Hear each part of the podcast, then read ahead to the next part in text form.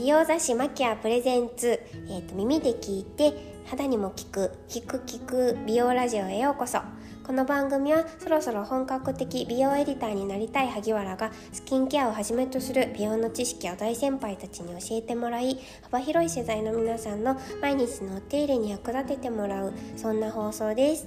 いよいよ始まりました。次が2回目の放送です。えっ、ー、と今回もゲストの小田さんどうぞよろしくお願いします。お願いしますジャーナリストの小田由衣子です。よろしくお願いします。今回は前回の続きでテストの後半戦として大人の肌悩みにまつわるテストを小田さんにご出題いただきます。ドキドキ。美容液体歴5年の。はい。ペイペイです、はい問題作っちゃってるんですけれども。はい。ありがたいです。では、えーと、1問目からお願いいたします、はい。はい、とまず酸化と糖化ってどう違うんでしょうか？えっ、ー、とこれは、えーと、酸化あ、えーと、まず糖化が、えー、と焦げること、はい。はい、えー、とで、えー、と酸化が、えー、と錆びることで、えー、糖化が、えーと、あのくすみ。黄色くなるくすみになる方で酸化はあれですよね。ストレスとかでよくあの起こることでもっと結構根、根深いエイジングになっていくっていうイメージです。いかがでしょうか？はい。あのほぼほぼ合っていると思うんですけど、はい、根深さで言うと同じぐらいなのかな？そうなんですね、うん、まあ酸化も糖化もね、うん、あのやっぱり両方ともエイジングの原因になってしまう、まあ、二大原因とも言われるぐらいなのでね、うん、あのどっちがより深刻っていうことはなくて両方ケアした方がいいのかなっていうふうに思うんですけれども。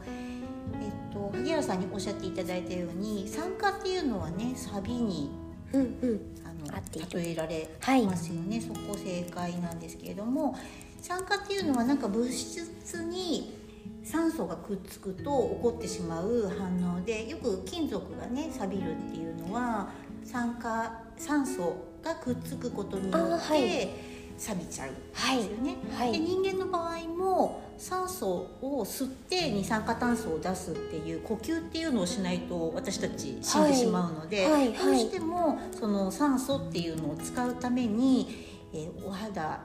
というか体全体がこうあ酸化っていうのが起こってしまうんですね呼吸をしている限り。生きている限りは生きている限り酸化っていうのは常に起こっているんです。そうなんですね。はい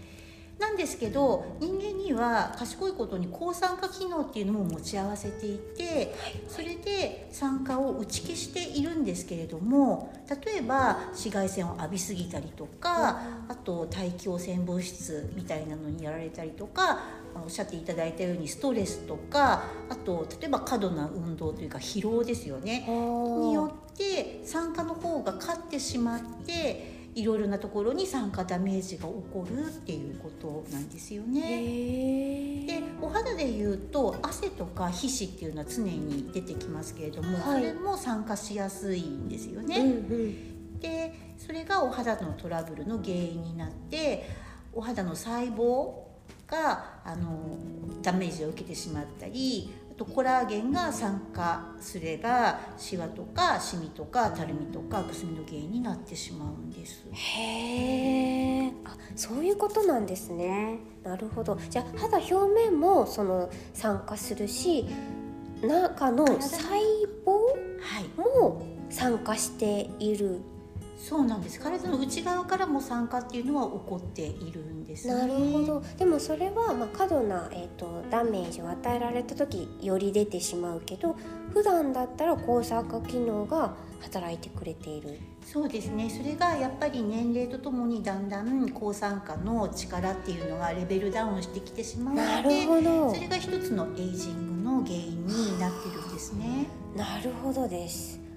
ありがとうございます、はい、そしてその糖化っていうのはおっしゃっていただいたように焦げっていうもので例えば食パンが、はいはいはい、トーストになると、はい、茶色くなるっていうのがよく糖化っていうふうに言われますけれどもあのようなことがお肌の中でも起こっていて糖がタンパク質に結びつくと糖化っていうのが起こってで AGE っていう最終糖化産物っていうのができちゃうんですね。AGE はい、うん、でその AGE ができてしまうとお肌の中でコラーゲンがはタンパク質なんで、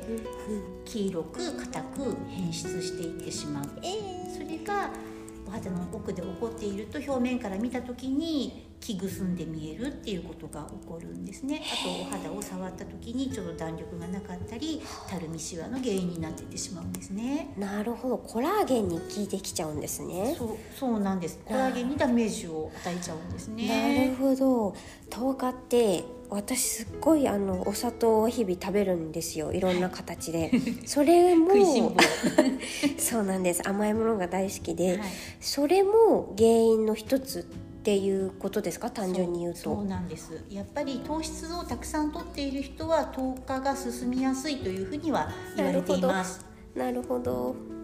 ね美味しいんですけどね。はい、他に何こ糖化ってあまり思い浮かばないんですけど何が原因でありえますか？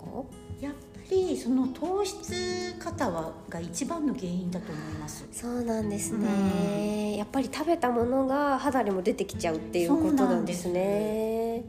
なるほど。たんすごい10日はずっと怖いなと思っていたんですけども酸化も怖いですね。そうなんです。それかあの両方で同じぐらいの年齢、まあ、萩原さん27歳っておっしゃってましたけれども20代の後半ぐらいからだんだんあの起こり始めて30代になると顕著になってくるっていうことでやはりシワたるみが起こりやすくなってくるんですよね。なるほどその抗酸化機能はあると思うんですけど高糖化機能もあるんですか？高糖化っていうのも行われてるというふうには言われているんですけれども一回糖化してしまったコラーゲンはそう簡単には元に戻らない。ほぼもほぼほぼ戻らないっていうふうに言われていてそのままそのままにしておけば。はいはい。なのであのケアが必要なんですね。なるほど。それはやっぱり内から外から必要っていうことですかね。ねやっぱりその糖があの取りすぎとあとは血糖値を上げないような食事の仕方っていうこととあとはスキンケアによるその高糖化作用のあるものがありますので、はい、そういったものを利用していくっていうのもとてもいいと思います、ね、なるほど両面からアプローチするということ、はい、ありがとうございます。そして今の、えーと、答えですが。あ焦げとサビが言えたから。そうですね。6点。六点。はいありがとうございます。はい六点。では次の質問をお願いします。はい、はい、じゃ次の質問なんですけれどもほうれい線ってどうしてできると思いますか？はい私それこそすごくほうれい線最近気になってきていてそれは多分マスク生活になってから表情を全然使わなくなったことによって深くなっているんじゃないかなと分析してるんですけれども、うんうんうん。どうでしょう？そう。ですね。それは本当に大きいと思います、うん、なので正解だと思うんですけれどもあの表情筋が衰えると何が起こるかというとほっぺたの位置が下がってたるんでくるっていうことが起こるんですね。はい、の丸みが潰れて平坦になって、えーと、下に向かって荷重がかかる、はい、でそうすると鼻から口の脇のところにかけてほっぺたのお肉が乗ってくる皮膚が乗ってくるような形になるので、はい、そこに影とシワができてしまうっていうのがますね。なるほどなので表情筋の衰えによってほうれい線ができてしまうっていうのは確かにそうだと思います。なるほどあとはやはりその日々ずっとその口元を動かしていることによって鼻小鼻の脇から口角に向かってのこのところにシワというか溝が常に寄っては伸び寄っては伸びっていうことを繰り返しているんですよね。はいはい、なのででそれによって神秘のコラーゲンやエラスチンっていう弾力繊維がちょっと破壊されてしまって溝が深くなっていってしまう。で若い時にはそのエラスチンとかコラーゲンがどんどん生み出されていってフレッシュな状態だったのですぐに戻っていたんですけれどもだんだん年齢を重ねることによって溝の破壊の方が深くなっていってしまう早くなっていってしまう。なるほど。勝ってしまうというか。ついていけなくなって、はい、生が追いつかない。追いつかなくなってしまう、はい、なるほど。そういうことなんですね。ということで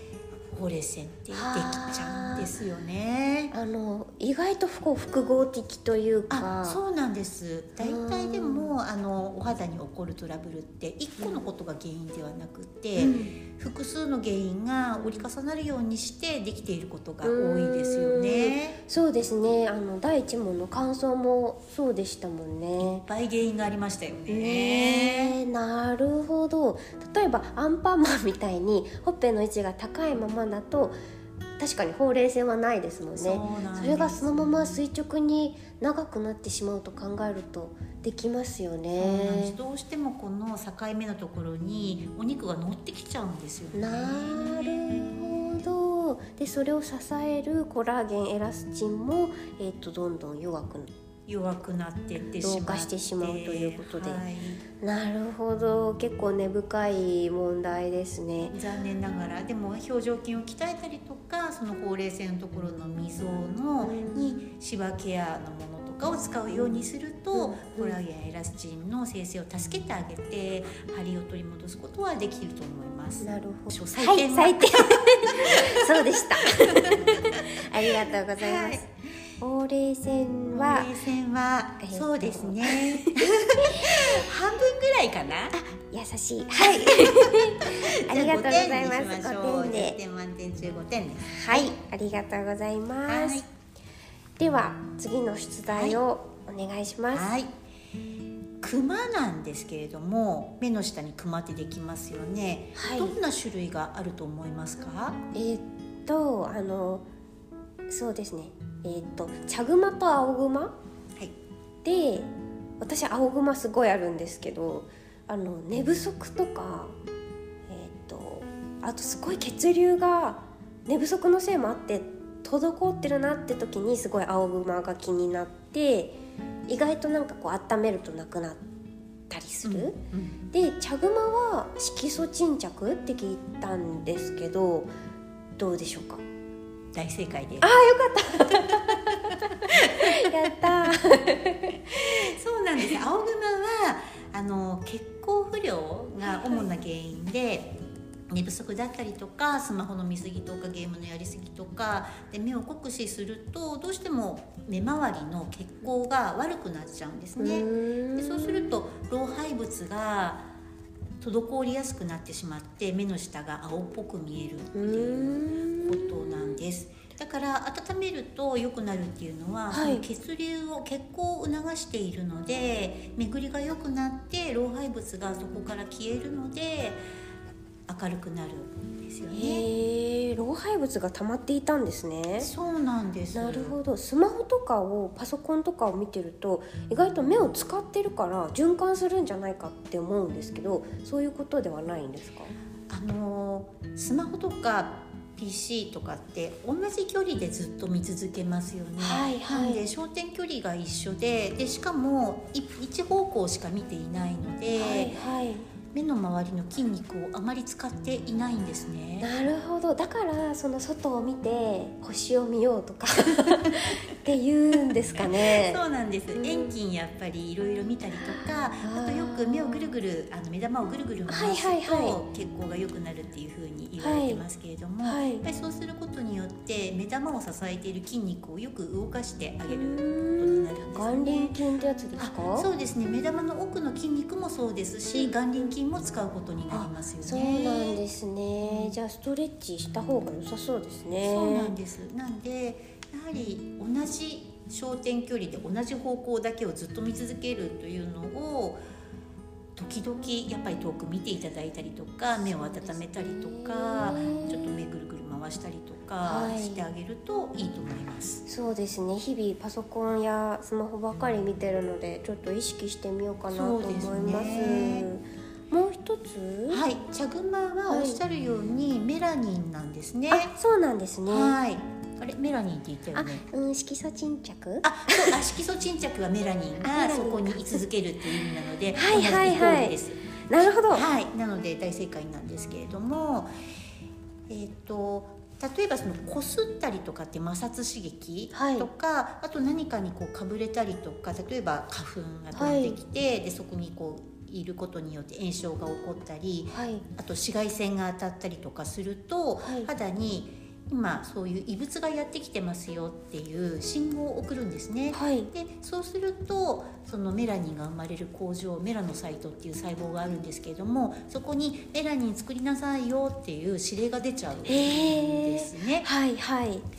ので、えーと、それでメラニンが生まれてで排出されずに目の周りにいると茶色っぽくなってしまうっていうことでだからやっぱりそのメイクによってもこする例えば筆とかチップとか指とかでこすることによっても摩擦刺激になりますしあと目の周りってそうやってメイクをするのでメイクを落とす時に優しくしてあげないとそこでまた摩擦刺激がかかってしまう。なるほど意外となんかその UV を目の周りに塗らない人とかも多いので紫外線ダメージが起きてしまっている。はいなどなどいろいろなことがあってメラニン作れの指令が出ちゃってるっていう。なるほどだから目元って一番こうシワができあシワとかシミができやすいんですかねそうなんですシワの原因にもなっているんですねなるほど私すごいさあの恥ずかしながらなんですけどさっき撮影をしてきて、えーと、すっぴんで目を閉じる撮影があったんですけど、はい、あのアイメイクの残りが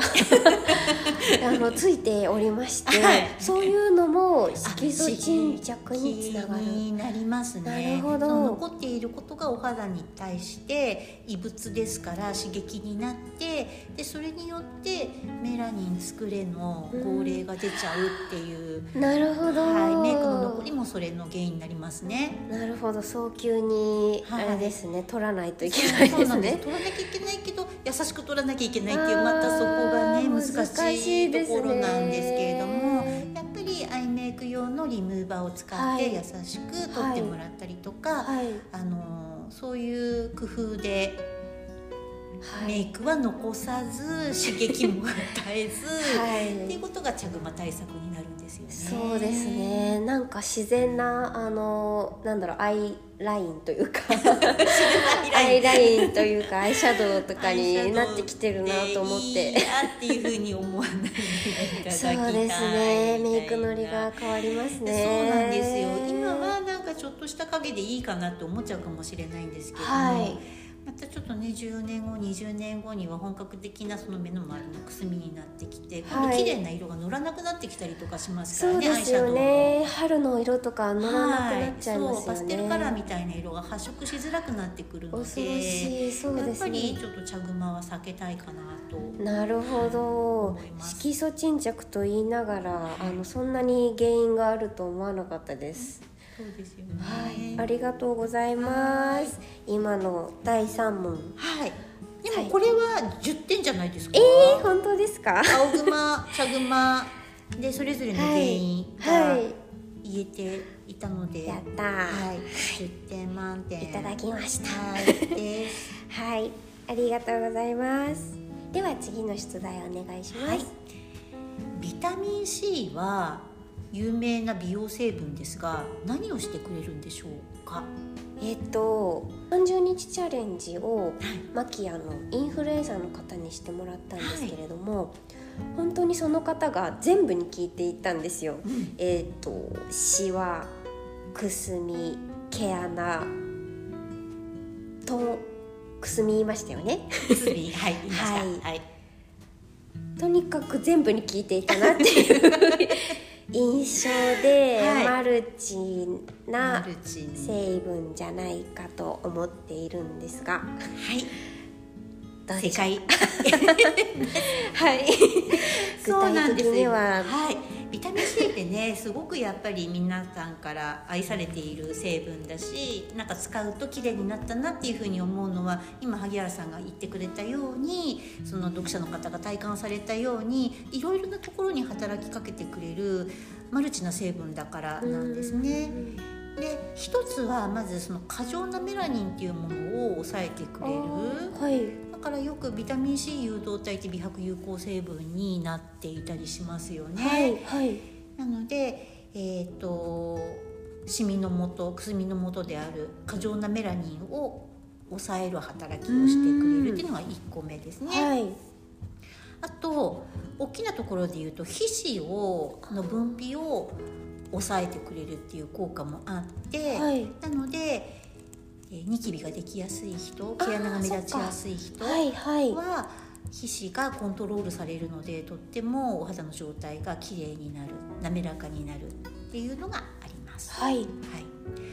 あとは神秘への効果なんですけれどもコラーゲンの生成を促進するっていう力があります。なのでお肌の内側からしっかりと立ち上がるような感じでたるみとかシワとかを予防してくれるっていうのがありますね。はいさらにさらに、はい、さらにさらにすごい。セラミドってあの、はい、前の方の質問で出てきましたけれども、はい、細胞間脂質っていうバリア機能の要の部分ありますよね、それの主成分がセラミドでした、そのセラミドを作り出すのをバックアップしてくれるんですよ。えー、そうなんだ。作れ作れと言ってくれるんですよ、えー、知らなかった。なのでお肌がのバリア機能がアップして、潤いが逃げていきにくい肌になって外敵からも強くなるので揺らぎ対策とかにもなります。なるほど。ビタミン C と乾燥ってそんなにイメージが結びつくイメージがなかったんですけど、はい、そうセラミドのバックアップをしてくれるっていうのはそうなんです、えー、びっくりしました、はい、なのでいろいろな肌質いろいろな肌悩みの人にあこれ聞いたなっていうふうに思ってもらいやすいんですね。なるほどあともう一個すごく大事なことがあって、はいすごく優秀な抗酸化成分なんですね。はいはいはいはい。酸化、先ほどの、はい、サビですね。はい、を防いでくれる。もともと人間が持っている抗酸化作力っていうのはあるんですけれどもそれが年齢とともに衰えていってしまうストレスとかで衰えていってしまうところをビタミン C さんは助けてくれるんです。すごい。すごいすぐ聞きながら将来の肌も立て直してくれるっていうことなんですね。はい、すごい神秘のコラーゲンまで聞いてくれるっていうのがすごいですね。届けばなんですけどね。えー、なるほど。はい、はい、5つも働きがあるということで今でも聞いていて確かにその読者の方が変化していたのもすごいこう数値で大きな違いが出て即効性もあるなと思ったんですけどそう、ね,、いうところもやっぱり。はいやっぱりその相乗効果でいろいろな働きかけをしてくれるので効果が早いっていうことは言えると思うんですね。だから、まあ、一番分かりやすいのは透明感が出てくる、はい、あと潤いがアップする。例えば水分量とかがアップしたと思うんですけれども、うんはいはい、あと目立つ毛穴の個数が減るとかっていう結果だったんじゃないのかなと思うんですけれども、はい、そういったことが起こってくるんですよね。はい毛穴がすごい減っていたのと確かに乾燥もすごくあの軽減されてたんですけれども、うん、なんかビタミン C ってやっぱりちょっと昔の話かもしれないんですけど乾燥するってイメージが皆さんどうしてもあるのかなと思ってるんですけどそれってどういう、えーと、ことでそうなっていたんですか？ビタミン C っていうのはやっぱりもともとは壊れやすい成分ですごくデリケートなんですね、はいはい、なのでちょっと変質してビタミン C の成分そのものが変質してしまってたりそれこそ酸化してしまってたりとかするとお肌に刺激になってしまってそれがあのそういう処方がいい処方がされていないところでお肌に届いてしまうとちょっと刺激に感じたりとか。あと乾燥につながってしまったりとかするんですけれども、はい、あとはその皮脂を抑える効果もあるので皮脂がコントロールされることによって乾燥肌の人はちょっとあの乾いたなっていう感覚があるかもしれないんですが、まあ、それはあるんですけれども例えばそのセラミドの酸性を流してくれたりもするので、そちらの方ではバックアップになってるんですよね。なるほど。やっぱりその成分だけじゃなくって成分が悪いわけじゃなくって処方の違いで乾きやすかったりとか、ね、その毛穴に効いてるからこそそう感じてしまったりとかそういうことが起こりやすいです、ね、ですごく乾燥しやすい肌の人はその処方の部分で肌に優しそうなものを選んでもらうっていうのもありますしあとはその濃度、はいはい、はい、を少し低めのものをまあ、からまずトライしてもらうとかっていうのもいいと思います。なるほど。そうですね。いろいろな濃度のものが出ていると思うので、はい、はい、ありがとうございます。今の、えーと、と4問目いかがでしょうか？はい。はい。マルチに聞くっていうすごくざっくりと。ずるい。それは正解なので感想は私言っていなかったかなと抗酸化っていうのも言えてなかったかな、はい、じゃあ7点に7点で、はい、ありがとうございます。では最後の質問をお願いします、はい、思春期ニキビと大人ニキビってどう違うんでしょうか？はい。私は思春あ思春期ニキビには悩まされなかったんですけど大人ニキビに悩まされたので大人ニキビはむしろ乾燥からくるそしてすっごいここの顎の口周りにすっごいできたので、そういうニキビ？そういうニキビ。で、はい、えっ、ー、と思春期はおでこ。おでこがめっちゃできるイメージででかつこうみんな結構油が出ちゃって過剰になっちゃってそれが多分酸化してるのかな？でできるでしょうか。はい。あのーほぼほぼ正解だと 優しい。思います、はい、あのできる場所とかまさにその通りで、はい、はい、思春期ニキビはやっぱりそのホルモンのバランスの変化がやっぱり一番大きいんですけれども、皮脂分泌が過剰になってしまうんですよね。はいはい、で、えー、T ゾーンを中心にニキビができやすくなる、はい、てしまいます。はい、でこれは適切なやっぱり洗浄洗うっていうことと、うん、あと保湿ができていると、うん、ケアできるのかなという感じですね。で一方大人ニキビっていうのもこれもホルモンのバランスの変化で起こるんですけれども不規則な生活とかストレスとかあと食事の内容とか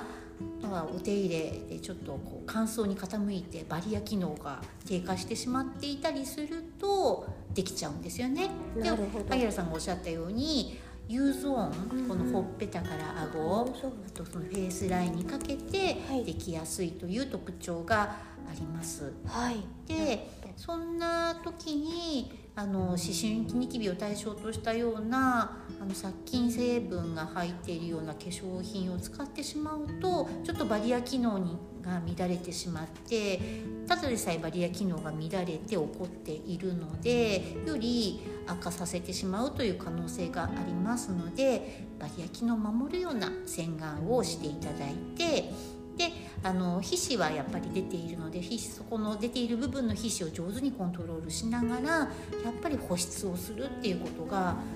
く大事なんですよね。なるほど。やっぱりどっちもこう枯れさせていいわけではなくてそうなんです。両方とも保湿が必要なんですよね。なるほど。その時に例えばテクスチャーって結構ニキビのものってこうさらっとしたものが多かったりすると思うんですけれども、うん、それちょっととろみは控えてみた方がいいとかっていうのはあるんですか、そうですね。なんか過剰な油分大人ニキビだからといってあのやはり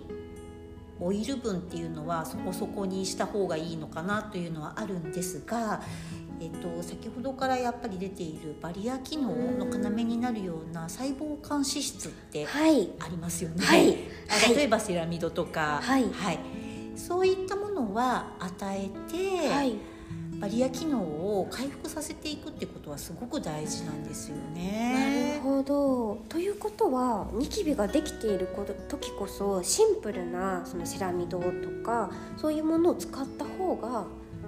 そうですね。だからよく言う揺らぎケアのものだったりとかでそこに皮脂コントロール成分が入っているような化粧品っていうのがありますので、はいはい。はい、揺らぎ敏感肌対応のもので皮脂もコントロールしてくれるものが大人ニキビに最適なんじゃないかなというふうに思います。なるほど。ありがとうございます。なんかあの結構ちょもうちょっと上に行くと私たちはニキビというより吹き出物だよって いう方もいるんですけれどもそのにメカニズムとしては同じ同じですね。言い方が違うっていう。ね、はい、だけですかね、はい、同じものですね。なるほど。私もちゃんとその保湿をするようにしたらあの改善していってたのでなんか不思議だなと思いました、もっとこう枯れさせて、あの海を出してとかってすごい思ってたんですけど、そうじゃなくてもっと優しく肌にしてあげた方があの改善するんだなと思っておりました。バリア機能をサポートしてあげてください、はい、要はバリア機能ですね、はい、そうなんです、はい、ありがとうございますそしてこちらの質問にの採点はいかがでしょうか？はい、なんかあの場所とかあと原因とが分かっていたので、はい、はい、うん、でもホルモンのことは言えていなかった。じゃあ8点かな。8点ありがとうございます。ではです。採点はい採点に入ります。はい。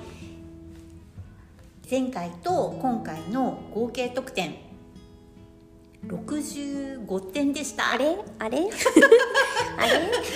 でも100点満点ですよね100点満点なんですけど、はい、検討されたと 伸びしろ。伸びしろ伸びしろですよ。これはこれからまだまだ私5年もエディター美容エディターをしていたんですけど美容の知識ってすっごい幅広いので ね、なかなか網羅的にやることって難しいですよね。うそうですねこう断片的になんかこうワードを知っていても応用できていないなっていうことがすごい感じました。ありがとうございます。伸びしろですね、はい、これからこのラジオで、えっと、学んでいきたいと思います。頑張ります。頑張ってください。ありがとうございます。では、第2回の放送はこちらで終了です。来週の月曜日に第3回スキンケアの素朴な疑問を小田さんに答えていただきたいと思います。皆さん、今回も聞いていただきましてありがとうございました。